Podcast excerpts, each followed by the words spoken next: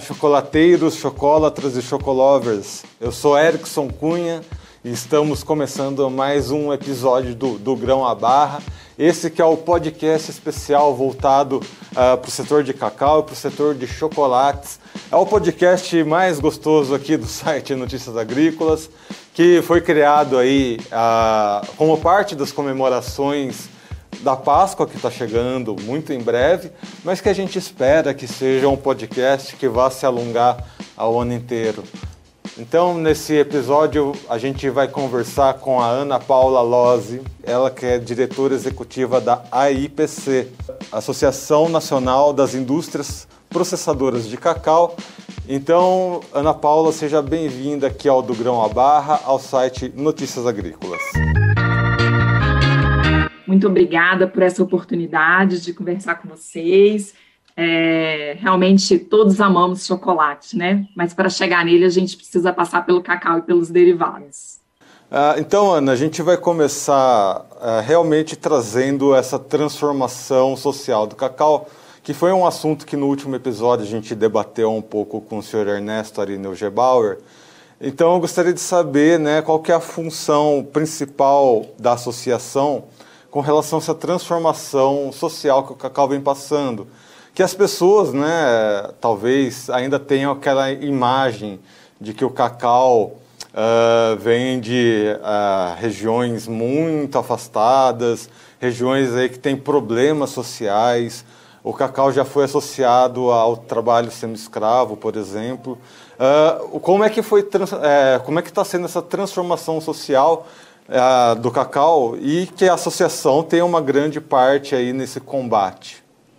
A nossa associação ela é representante das três mojeiras, maiores mojeiras é, mundiais, a Olan, a Barri e a Cargill. É, nós compramos o cacau dos produtores, processamos e vendemos à indústria chocolateira.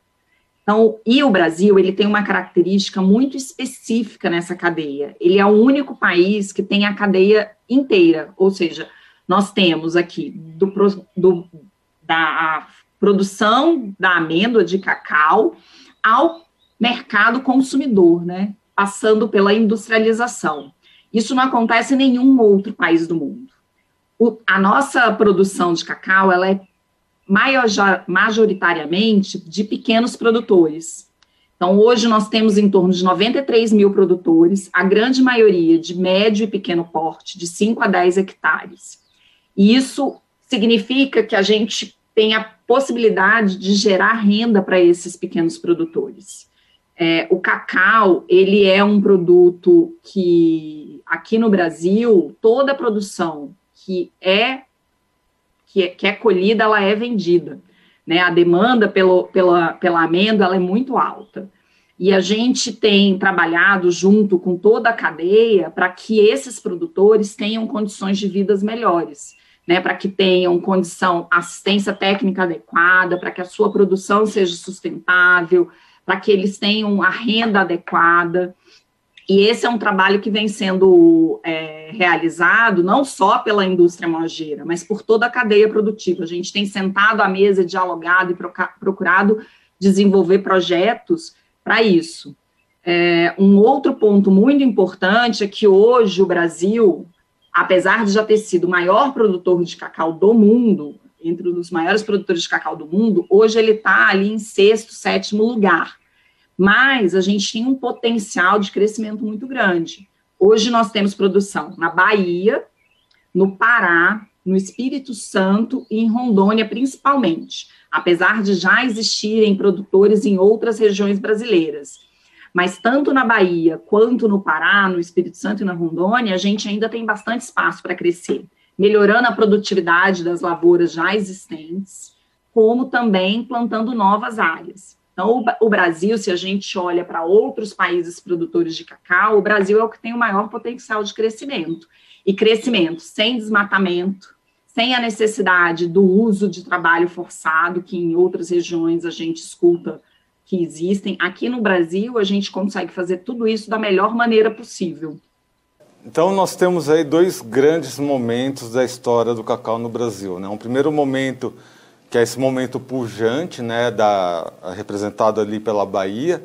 Né, o, o mercado de cacau brasileiro foi colocado no mundo. Né, o, o Brasil era uma das produções mais conhecidas ali num determinado momento da nossa história do país foi o cacau. E aí, de repente, a Bahia teve um problema sanitário né, com as plantas, né, teve uma doença lá na Bahia, que acabou uh, tirando né, uh, esse, essa pujança que o Estado tinha com relação à produção de cacau. E hoje a gente vê o cacau migrando aí para áreas uh, mais de floresta. Né? como é que vocês perceberam essas mudanças, né? Uh, porque, por exemplo, né, nessa migração da Bahia para o interior da floresta, uh, grandes produtores acabaram abandonando a produção e acabaram dando espaço para pequenos produtores, médios produtores. Como é que vocês sentiram essas mudanças de ambientes, essas mudanças de escala uh, dentro da produção de cacau?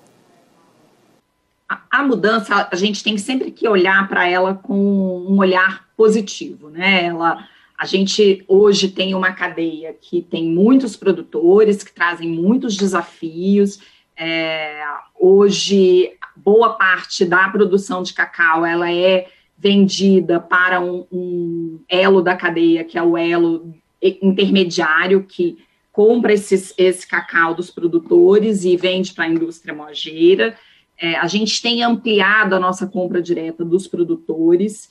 É, isso é um processo que leva tempo, mas hoje a gente compra cerca de 20, 25% do cacau diretamente do produtor. O restante a gente compra da mão de, da, dos armazéns, né, dos grandes armazéns, que tem essa capilaridade para chegar no produtor. É, essas novas áreas também são muito interessantes, porque é, o cacau ele é nativo da floresta amazônica. Então, hoje, ao invés de desmatar a floresta, o cacau ele é potencializador de, de recuperação de áreas degradadas. É, isso é uma diferença no Brasil e especialmente na região do Pará, porque ela permite que a gente gere renda para esse pequeno produtor, que ele cumpra os compromissos dele de preservação ambiental e, principalmente, que a gente tenha uma produção que gere benefícios para o meio ambiente, porque, por incrível que pareça, uma plantação de cacau, ela tem a capacidade de colher é, CO2 maior do que, inclusive, a floresta plantada, segundo estudos que já foram divulgados pela Solidariedade. Então, para a gente tem sido muito positivo. Né? É óbvio que existem os desafios de logística, os desafios de melhoria na qualidade da produção, e todos esses desafios eles são vistos de modo que a gente possa trabalhar para resultar, para gerar resultados positivos, né, a médio, curto e longo prazo. E é por isso que essa, essa, esse diálogo entre a cadeia é tão importante. Né? Então, a gente tem, tem sentado à mesa, tanto com os produtores, como com a indústria chocolateira e com, e com o governo. Né? O governo tem trabalhado é, fortemente para resolver essas, esses desafios e para endereçar certos temas, como a, é a questão da assistência técnica, a questão do crédito para o produtor, especialmente o produtor da Bahia, tem uma questão re, relacionada à, à dívida por conta desse problema que eles tiveram na década de 70 com a vassoura de bruxa, e tudo isso tem sido feito com diálogo transparente, um diálogo muito promissor entre todos os elos da cadeia. Uma coisa que eu tenho notado né, no setor de cacau, que eu não, talvez note algo semelhante uh, no setor de cafés, né? É bom explicar que a gente tem um outro podcast aqui voltado para cafés especiais que acabou inspirando aqui uh, esse podcast de cacau, porque num determinado momento o senhor Ernesto fez a comparação né, de que os cafés especiais passaram há cinco anos a um momento muito similar ao que o cacau está passando agora. Aonde que eu quero chegar com isso? Uh, eu vejo no setor de cacau um movimento comunitário muito forte. Né? Nas pesquisas que eu tenho feito, por exemplo, no próximo episódio a gente vai entrevistar a dona Nena, que é, ela é representante da filha do Combu, lá do Pará. Né?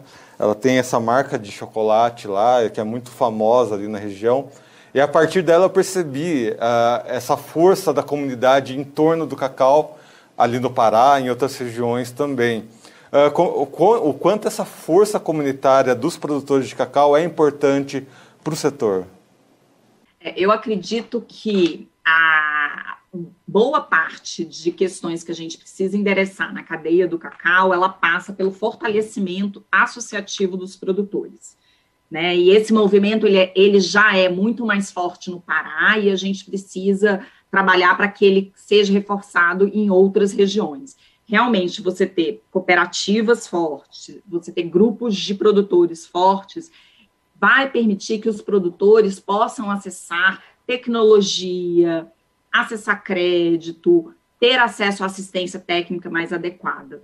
É, quando os produtores eles são pulverizados, eles não têm essa, essa característica associativista, comunitária, eles se enfraquecem, né? Porque eles não conseguem, é, é, como eles são pequenos, e se eles não se juntam, fica um pouco mais difícil para que eles possam negociar com os compradores de cacau, para que eles possam negociar com o agente de crédito. Então, é super importante. Isso é uma coisa que realmente eu tenho percebido ele é mais forte hoje no Pará, mas entre as nossas conversas, os nossos diálogos e os, os nossos projetos, a gente tem reforçado muito essa necessidade do associativismo. E aí, obviamente, que passa por diferentes modelos a depender é, do perfil do grupo de, de produtores. Né? Mas a, a gente tem visto com muito bons olhos essa, esse tipo de associação e esse tipo de, de trabalho em conjunto que eles estão desenvolvendo. Os resultados realmente são positivos. Bom, e de certa forma ainda tendo. A gente sempre tem como base o que o café passou, exatamente por esse exemplo que nos foi dado pelo senhor Ernesto. E a gente vê né, que o crescimento exponencial do café no Brasil se deveu, esse, se deveu a esse momento em que os cafeicultores brasileiros notaram que era possível agregar valor né, ao café brasileiro, que teve que passar por diversas, diversas mazelas, inclusive de chamar o café brasileiro de café de baixa qualidade, café queimado. Uh, existia até algumas lendas urbanas envolvendo o café, que acho que aqui não vem ao caso. E o, e o cacau passa por uh, coisas similares, né? O café, o, aliás, o cacau brasileiro ele é julgado como, principalmente quando o cacau é transformado em chocolate, né? Que é um chocolate, como é o principal produto aí derivado do cacau, que é um chocolate é, muito gorduroso, que é um chocolate que vai muito açúcar, enfim. E aí se vem a esse termo do grão à barra ou da, da, da árvore à barra, né? É, é, esses termos de marketing que tentam engrandecer e profissionalizar agregar valor ao cacau. Você acredita que esse movimento ele vai agregar essa agregação de valor? Ele é um grande, é uma grande força motriz aí para essa revolução do cacau no Brasil? É, com certeza. O que a gente tem que pensar é que a gente tem uma característica, inclusive, de paladar do brasileiro. O brasileiro ele gosta do chocolate doce, né? Do chocolate ao leite mas a gente tem visto nos últimos anos uma mudança, né? Eu brinco muito, meu filho de 11 anos é uma criança que adora um chocolate 70%, 80% cacau, o que é uma raridade, a gente conhece adultos que não conseguem comer chocolate assim. Então, essa, essa é uma mudança que ela é lenta, né? Porque é uma mudança de paladar. E não adianta o mercado oferecer algo que não tem mercado consumidor. Então, esse processo, ele é um processo que vem acontecendo nos últimos anos, em todos os lugares do mundo e agora aqui no Brasil, de oferecer um cacau com mais, ah, um chocolate com mais cacau, com menos açúcar, com menos leite, um chocolate mais puro, né? E, e, e é por isso que é, pequenos produtores que hoje fazem seus chocolates é uma forma dele, inclusive, melhorar a renda dele né? É, o cacau fino, por exemplo, cacau fino e cacau especial que a gente tem em produção aqui no Brasil, ainda é uma produção pequena. Talvez 2, 3% da produção nacional seja de cacau fino e especial, né? Tem, tem mercado para aumentar? Tem. Mas vai chegar, a nossa produção vai ser 100% cacau fino e cacau especial? Não. Por quê? Porque a gente tem, tem uma demanda muito grande ainda, inclusive, por cacau é, o que a gente chama de cacau book, né, que é o cacau para usar no dia a dia no chocolate tradicional. Então, essas, quando o produtor ele consegue diversificar a carteira dele de cacau que ele vende, ou inclusive incluir na sua carteira o produto final, ele ele proporciona para ele próprio a possibilidade de aumento de renda, de tornar o negócio dele ainda melhor né? Porque aí ele vai ter aquela parcela de cacau book que ele vai vender para a indústria, que é o cacau que vai fazer o nosso chocolate de cada dia. Como ele tem aquele cacau que ele vai produzir o chocolate dele, que vai ser um chocolate especial e que vai parar em lojas especializadas e que vai atingir um consumidor específico, né? Porque é um consumidor, inclusive, que paga um preço diferenciado. Porque a gente sabe que o chocolate que tem menos cacau, ele é mais barato do que um chocolate que tem mais cacau. E a gente sabe que a nossa população ainda não é uma população que vai conseguir comprar só chocolate com 80% de cacau.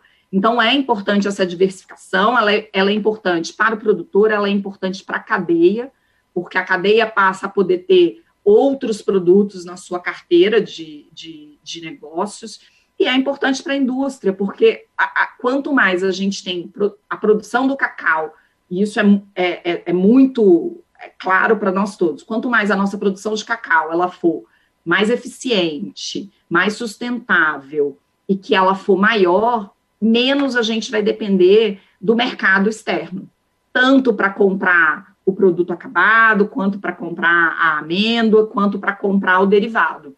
Então, para nós, como indústria, o que a gente quer é que a nossa cadeia se torne o mais autossustentável possível. Né? E é por isso que a gente trabalha para que a nossa produção de cacau ela aumente e que em 10 anos a gente produza o dobro do que a gente produz hoje para sustentar o mercado nacional e a demanda que pode vir a, a surgir do mercado externo para o nosso produto. É, uh, levando em consideração em questões de marketing, né, uh, que, eu, que, eu, acabo estudando, eu, eu, posso tirar duas conclusões. Vamos ver se você concorda comigo por um lado, uh, o mercado ele se ajusta, né? o produtor que quiser se profissionalizar para um, um, chocolate diferenciado, ele vai encontrar seu espaço. Afinal de contas, o, o mercado consumidor, uma vez que ele sobe um degrau, né? Existem estudos relacionados a isso. Quando você sobe um degrau de consumo, para você voltar atrás é muito complicado. Fazendo comparações com outras áreas da gastronomia, por exemplo, a pessoa que conhece uma carne uh, mais premium, por exemplo, ela acaba pegando aquele gosto tudo mais. Pode até ser um, um, um processo um tanto quanto demorado, mas uma vez que o processo andou, para você voltar para trás é muito difícil, né? Assim como é difícil ir para frente, voltar para trás também é complicado. Uh, o quanto você acredita que uh, o mercado consumidor, pegando uh, esse gosto, pegando essas finezas que o, o chocolate premium oferece, você acredita que isso vai ser adaptado de que maneira ao Brasil? Eu cheguei a perguntar, por exemplo, eu cheguei a perguntar para outros convidados nossos se a gente um dia veria um, um reality show voltado para chocolate, igual fazem com gastronomia, né? com chefes, conhecidos e tudo mais. Nos Estados Unidos já tem, inclusive, programas voltados para uh, culinária, mas culinária em geral de doce, né? não só chocolate. Você acredita que a gente vai chegar nesse ponto, por exemplo, num dia? Olha, eu, eu acho que hoje já teria Ibope, né? Porque. Primeiro, porque doce é doce, né? Seja ele qual for. E chocolate é muito raro a gente escutar alguém que não gosta de chocolate, né? E você consegue fazer e manipular o chocolate, fazer coisas maravilhosas com chocolate. Então, eu acho que é, mercado para esse tipo de programa existe, né? E, e, e, cada vez mais as pessoas gostam, é, principalmente esses de culinária. O que eu, o que eu acredito é, assim, a, a, o mercado do, do cacau, a cadeia, ela é muito impactada pela a, a condição econômica do país. Né? Então, a gente pega, por exemplo, o ano passado, que a gente tinha uma perspectiva muito boa da Páscoa, e aí né, veio a pandemia, as lojas foram fechadas, e, e, teve um impacto grande, porque foi bem na, né, as vésperas da Páscoa e as, a, a, as lojas precisaram se reinventar, e ainda assim, é, apesar da queda, você, né, as pessoas compraram chocolate, porque é uma coisa que traz aconchego, que traz acolhimento, né? E, e, e, naquele momento o chocolate foi muito importante para as famílias, né? Para dizer assim, tudo bem, a gente não tem tudo que a gente pode ter, mas a gente vai continuar tendo o nosso ovo de Páscoa. É, e ainda que as, né, a venda caiu, e ela caiu por quê? Porque a renda da população caiu. E aí o que ela faz? Ela deixa de comprar um chocolate mais caro e passa, ela não deixa de consumir o produto mas ela deixa de comprar aquele que é mais caro para comprar um mais barato, né? Porque ela não quer deixar de comprar, comer o bombom, né? O chocolate todo dia, mas aí ela passa a comer um bombom que é um pouco mais barato. Ao invés dela comprar uma caixa, ela vai lá e compra um, um, um chocolate menor. Então, assim, isso tem um impacto. Eu acho que a gente está melhorando o paladar. Você vê aí é, hoje chocolates sendo vendidos nos shoppings, em, em, lojas de chocolates especiais, que são muito caros e que as lojas estão sempre muito cheias. Né? Mas qualquer, qualquer impacto na renda desse, desse consumidor, ele, ele não vai deixar de consumir chocolate, mas ele vai mudar o chocolate que ele, que ele consome. O que, que eu quero dizer com isso? É, infelizmente, como não é um produto é, da cesta básica, ele tem esses impactos a depender da, da, da economia. Mas ainda assim, você percebe hoje que há um mercado já ali, um nicho para esse chocolate especial, para esse chocolate fino, para esse chocolate com uma quantidade maior de cacau, e eu acho que com o tempo isso vai aumentar, né? Porque é, é, essa mudança, como você diz, essa mudança, a gente vai aprendendo a gostar de coisas melhores, de coisas mais nutritivas, de coisas mais saborosas, e a gente tem uma tendência a perpetuar isso, né? E aí ampliando, levando para o nosso grupo social. Né? Então, hoje em dia, eu percebo que mais e mais pessoas que eu conheço consomem chocolates com um percentual de cacau maior, principalmente porque os estudos demonstram né, que o cacau, é, quanto mais cacau no chocolate, mais benefícios a gente traz. Mas o, a, a, a, Assim, eu, por exemplo, gosto muito de chocolate branco. Adoro chocolate branco. É, Para mim, é o melhor que tem. Mas gosto bastante de um chocolate 70% cacau, 80%. E sou chocolate, adoro chocolate ao leite. Então, eu, eu caminho nesses sabores, né? Aí vai depender do dia. Ah, hoje eu quero uma coisa mais docinha, vou aqui. Ó. Então, eu acho que o brasileiro ele está muito nesse caminho, mas a gente tem muito para crescer. O nosso consumo per capita de cacau, de chocolate ainda é muito baixo frente a outros mercados. Então, eu acho que a gente ainda tem espaço bastante e o produtor que está produzindo seu próprio chocolate, e, e, principalmente se ele faz com a qualidade dos que eu tenho visto, que são excelentes, é, ele vai ter clientela e vai ter, e vai ter posto de venda, né, a, a, lojas que vão estar interessadas em vender, ajudando aí na, na, na melhoria da renda deles. Acho que é interessante também, né, a, levando adiante, né, isso que você está trazendo para a gente, é esse outro momento que a gente vê agora também acontecendo, né, uh, as pessoas, os produtores realizando que em algum momento lá atrás não se fazia tanto sentido você exportar o material bruto, né? Esse material bruto vai para um país europeu, ele é processado lá e acaba voltando exatamente nessas lojas de shopping, pode servir como exemplo. Eu sei que você vai ter um papel mais diplomático, né, porque você acaba representando empresas internacionais aqui, mas eu gostaria de saber sua opinião nesse momento, né? Quando a gente fala do grão à barra ou esse momento de profissionalização do cacau brasileiro, você acredita que em algum momento vão haver atritos, né, desses dois, dessas duas esferas, né? O cacau nacional, desse cacau internacional que vem uh, de, de origem europeia? E é vendido aqui no Brasil e de repente você acredita que haverão atritos aí nesse, nesse caminhar?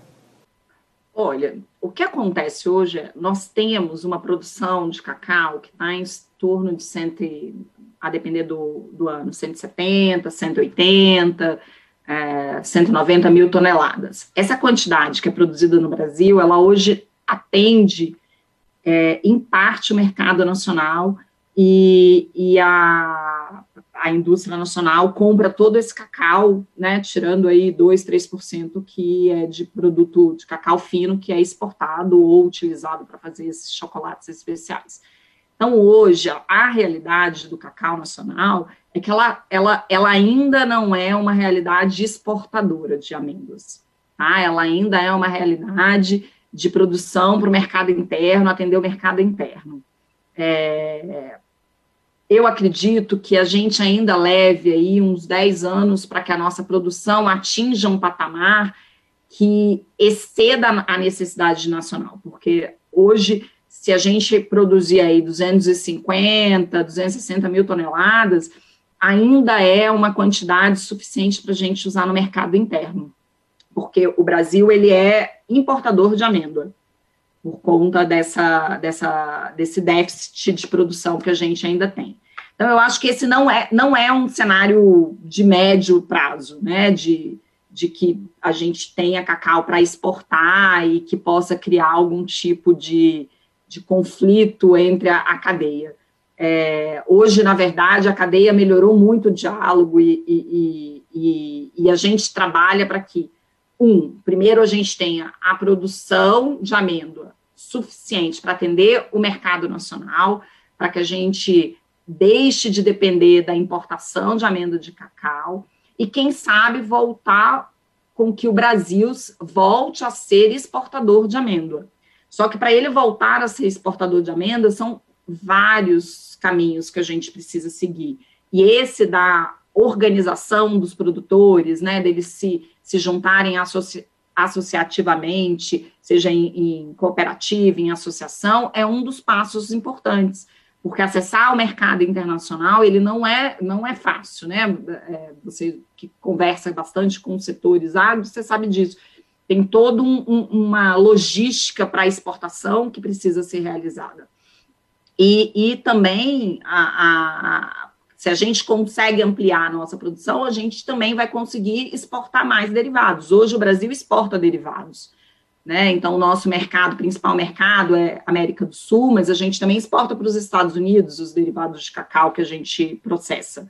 Então, acho que tem mercado para todo mundo, a gente tem uma demanda crescente por derivados, por chocolate. É, a gente brinca que se a China ampliar é, um pouco no seu consumo de chocolate, é capaz da gente não ter chocolate no mundo para todo mundo. Então, a gente tem muito espaço para crescer e tem mercado para todo mundo. Acho pouco provável que a gente tenha crises é, por conta de uma ampliação da produção. Muito bem. Uh, conversamos aqui então, né? Eu tenho uma última pergunta, né? Que é vocês realizaram um estudo ali no, no, sul da Bahia mostrando a sustentabilidade que acontece ali. Né? Um case que vocês estão trazendo, né? E nesse momento que esse episódio vai ao ar, esse, esse levantamento já vai estar público, né? Uh, o que, que esse levantamento que vocês fizeram ali no litoral sul da Bahia representa sobre essa nova realidade de, da produção de cacau no Brasil em comparação com outros países? É, então, acho que o, o, principal, o estudo, ele traz um raio-x daquela região, né? Tanto dos desafios, das oportunidades e do que melhorou nos últimos anos. É, acho que uma das coisas que chamou bastante a atenção da gente com o resultado do, do estudo foi que a condição de trabalho do produtor nacional, do produtor baiano, ela é melhor do que se imaginava né? As crianças frequentam a escola, as crianças não trabalham na lavoura, elas estão, os pais estão compromissados com a educação dos seus filhos. E isso é muito importante, isso é muito bom de se ver, porque e aí eu acho que a gente não tem que se comparar com os outros mercados, porque cada país tem sua realidade. Eu acho que é importante a gente não criticar o outro, porque a gente não conhece a realidade deles, mas mostrar que a nossa realidade ela está sendo mudada. Então, é, é, saber que, que os pais se preocupam com a educação dos seus filhos e, principalmente, que eles estão compromissados em manter essas crianças na escola, foi um dos principais resultados dessa, dessa, desse estudo. É claro que ainda tem um caminho longo pela frente. Né? A, o estudo mostra que boa parte dos produtores ainda são carentes de assistência técnica, ainda são carentes de tecnologia, e, e tudo isso a gente está trabalhando e endereçando junto com eles, né? Porque é um trabalho conjunto, ele não é um trabalho só da indústria, só do governo, só do produtor, ele é um trabalho em conjunto. Então, o estudo ele já está disponível no site do, do WCF, depois eu te passo para você poder colocar no, no, nos comentários, mas ele já está disponível e ele, ele é um estudo muito positivo. Agora a gente está esperando um estudo muito similar no Pará, para a gente entender melhor a realidade do Pará e para e por que os estudos? Porque somente com base em dados é que a gente pode tomar as ações mais adequadas, né? E ser assertivo, não ficar é, rodando em volta do rabo e, e, sem conseguir resultados positivos nas ações. Né? E o mais importante o que a gente tem visto é o interesse de todos de melhorar a qualidade de vida do produtor, seja ele da Bahia, do Pará, do Espírito Santo, de Rondônia. O que a gente quer é uma cadeia produtiva sustentável, preocupada com a educação das crianças, livre de trabalho forçado, onde as pessoas tenham renda justa. Muito bem. Eu conversei aqui então com a Ana Paula Lose, representante aqui da AIPC, Associação Nacional das Indústrias Processadoras de Cacau. Ana Paula, muito obrigado, pelo, muito obrigado pelas suas informações. Seja sempre bem-vinda aqui ao site Notícias Agrícolas e aqui o Grão a Barra, nosso podcast de cacau. Obrigado vocês, foi uma honra. É, espero ter contribuído positivamente nessa discussão. E a IPC e toda a cadeia está sempre à disposição, porque o diálogo é a chave do nosso sucesso. Muito obrigado realmente o diálogo nesse momento, né, por esse momento que o cacau está passando, o produtor de cacau, a produção de cacau no Brasil está passando, é muito importante ouvir, né, é, as pessoas envolvidas na produção de cacau, ouvir as diversas vozes que representam aí os cacauicultores brasileiros nesse momento de transformação social, principalmente, nesse momento de transformação do cacau bruto ao cacau na Barra, né, que acaba representando aqui o nosso podcast do Grão à Barra. Nós aqui do site acreditamos muito nessa, nesse movimento uh, de profissionalização do setor.